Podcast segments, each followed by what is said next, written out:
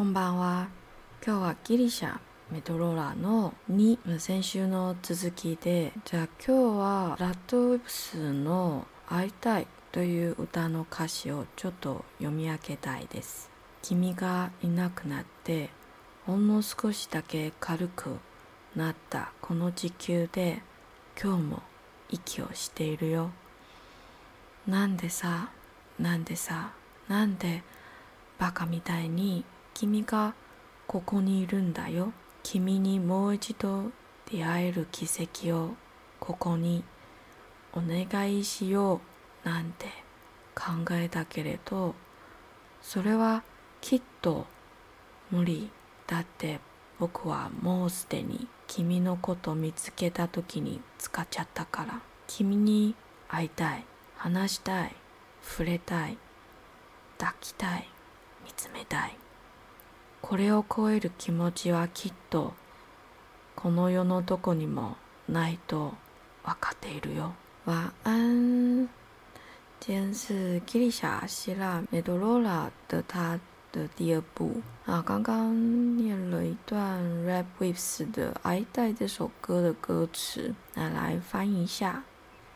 我在这颗少了你、稍微变轻一点的地球呼吸着，就好像笨蛋一样。你在这里啊！虽然我想着要向苍天祈求奇迹发生，好让我能与你再次相遇，但那肯定是不可能的吧？因为我早在第一次找到你的时候。就用掉了。想见你，想和你说话，想触碰你，想抱紧你，想凝视你，能超越这些的心情，我知道在这世上一定哪都不存在了。不知道你是不是偶尔也会有这种心情呢？即使想见，却无法见到的对方，来不及说出口的，后悔说出口的，都在分分秒秒里的记忆流窜。你相信？每一次的相遇，都是在这世上独一无二的奇迹吗？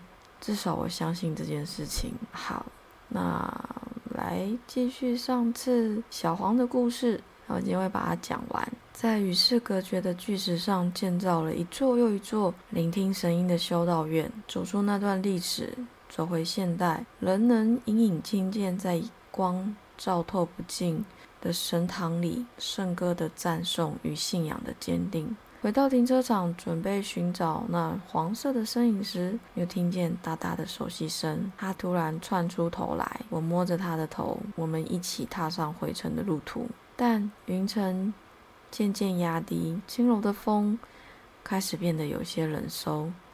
在快到罗萨杜修女院时，雨轻轻地滑下这与世隔绝的神圣。此时，有位妇女向我搭话，先是问问我会不会说希腊语，再问我有没有去某某地。我摇着头否定后，妇女对着我身后的小黄说了一些话，向他招招手。小黄回头直直望着我，我也没多想，就转身走进修女院后，回头正巧目睹她跟着妇人走了。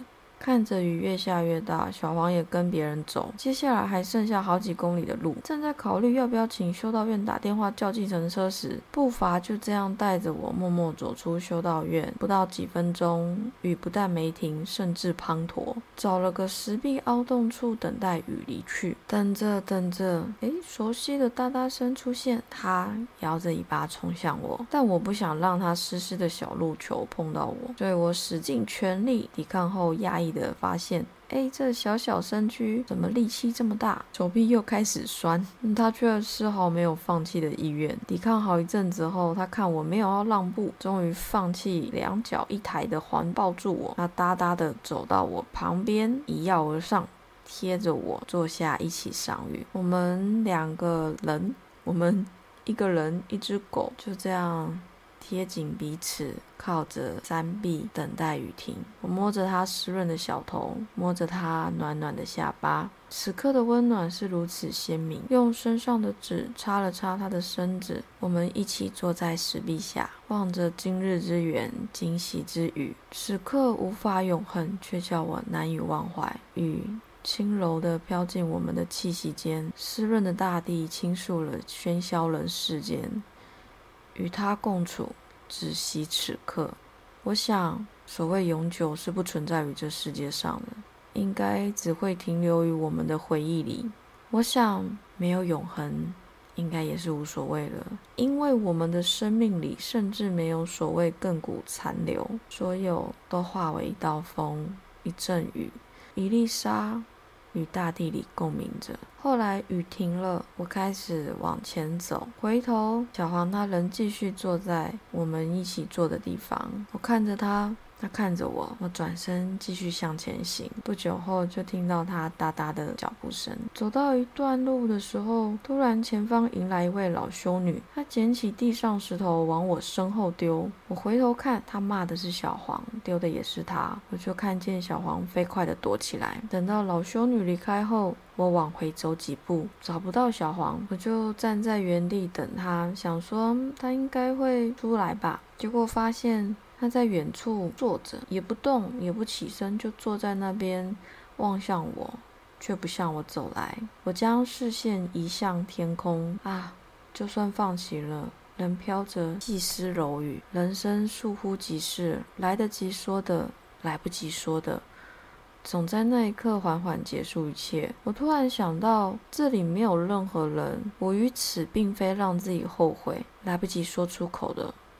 后悔的已经太多了，难道我也要这样对他吗？他在原地望着我，像是在等待什么似的。于是我突然大喊：“谢谢！”我喊着：“与你相遇真是太好了！”喊着：“有你陪伴的这一段路一点也不可怕。”山谷里就这么回荡着我的自言自语，有一点，有一点感伤。于是我深呼一口气。打起精神，想说啊，没有关系，剩下一段路我可以自己走完。在这时候，我突然回头看到他，又一副好像什么事都没有的样子，跟上来，走在我身旁。这次我笑得很开怀，我笑得很开心。我们就跟早上一样，他等我，我等他。看他吃路边草时，我也好奇的捻了一根来咀嚼，嗯，有点刺刺的。但带着淡淡的香甜味，含着草，我们一起走错路，我们一起走到小镇。三月的希腊人烟稀少，我知道，就算他没走在我身边，最后也会跟上来，像是认识了一辈子那样久的情感，像是打从一开始就一直一起旅行的情感。心中那份踏实，我不晓得该称为什么。突然走着走着，一种奇妙的感觉，我停下脚步，转身望着他。他正站在一条小巷岔路上，无声的我们对视，无语的我们交织着一份缘，刻画着一世人的记忆。最后是我先转身，是我先抬起步伐，继续向前走的那一秒，我其实没想太多。我以为他会跟往常一样跟上来。十分钟后，当我回头，身后空荡荡。二十分钟后，天色渐渐暗下。三十分钟后，我已经走回下榻处，夜空暗蓝。我不时从阳台上寻找他的身影，我依然在心中某处默默期待，听见熟悉的哒哒声，依然抱着一觉醒来后，我会看见他在旅馆外等着我的梦影。心中某处。仍旧在等待，它摇着尾巴，哒哒地跑到我身边，跟我一同下一段旅程。我心中的某处，仍旧在等待着，等待着那个已经结束的相遇。搭上离开梅多罗拉的车，转车又搭车，最后踏上前往 Cove Island 船的那一刻起，我才真正意识到等待。早已在那个岔路结束，梦早已在我们相互凝视的那瞬间开始，便画下句点。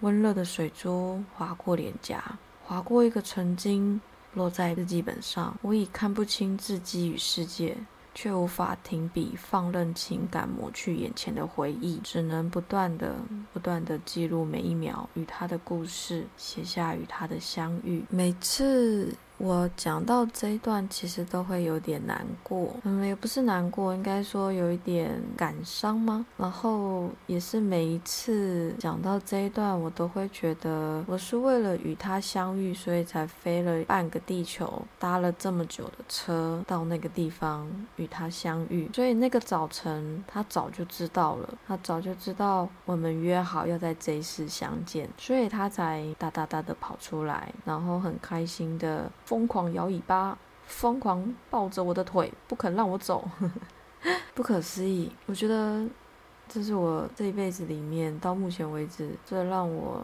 印象深刻，也最让我觉得缘分这种东西好像不是只有限定在同一个物种，比方说不是只有限定在人与人之间，人与土地啊，人与动物，人与事件，人与时空。